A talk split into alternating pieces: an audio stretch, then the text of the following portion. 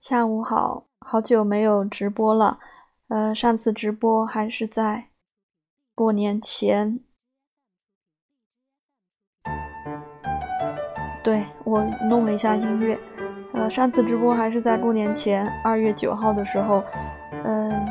当时的内容也是关于黄子韬的星盘，因为当时被谈判官被谢小飞圈粉了嘛。然后最近这段时间就是。一直，嗯，看他的各种综艺啊，什么各种访问之类的。然后今天中午的时候，其实有想到来，突然想到他的那个少女气息，就是之前在巴黎时装周，嗯，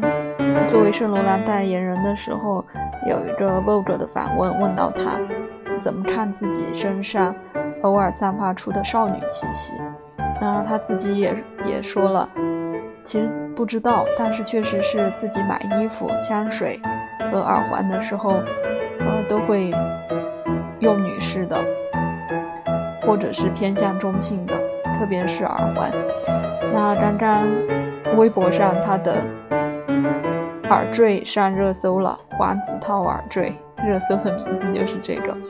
那就是昨天晚上播出的第三期《这就是街舞》里面，她的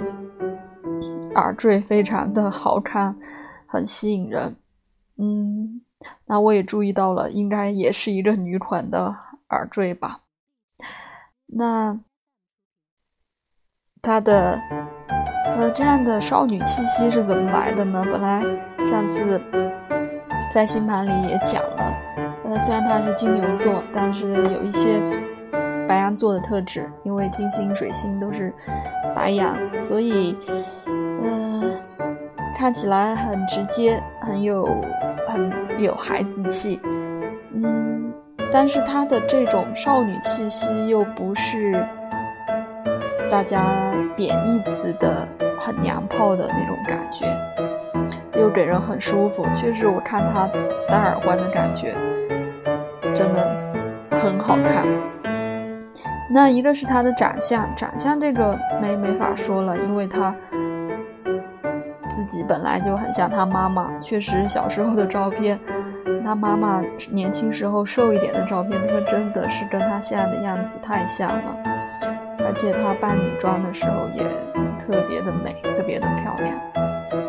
那她的少女气息是怎么来的呢？嗯一个我刚才说了，不是那种就是特别娘的娘炮，嗯，但是确实让人看着戴这种女士的耳环也非常的好看。那我想可能是因为它像它太阳、月亮上升都是阴性星座的原因吧。因为上次我们也提到是在芒果 TV 的。B 六幺二星球那个节目里面，谭老师贴过他的星盘，那很有可能他上升也是金牛座的，嗯，所以这样一来，他太阳上升都是金牛座，然后月亮是处女座，月亮处女座这三个我们星盘中比较重要的部分都是阴性星座，那可能会有一点点这样的影响。加上他金星、水星是白羊座，呃，虽然是落在阳性星座，但是这两个星座落在了十二宫，所以十二宫就是天然是与双鱼座对应的，所以也带有有也带有一点这种呃比较浪漫啊、梦幻的这种色彩，而且。如果他太阳在金牛座的话，很有可能他白羊座是被劫夺在十二宫里面的啊，所以可能也凸显了这种所谓的少女气息吧。然后再加上他火星是狮子座，是很有很有能量的一个一个火星的能量，但是他火星也落在了四宫，那四宫是。和天然跟巨蟹相关的，也是一个阴性的星座，所以他之前上节目，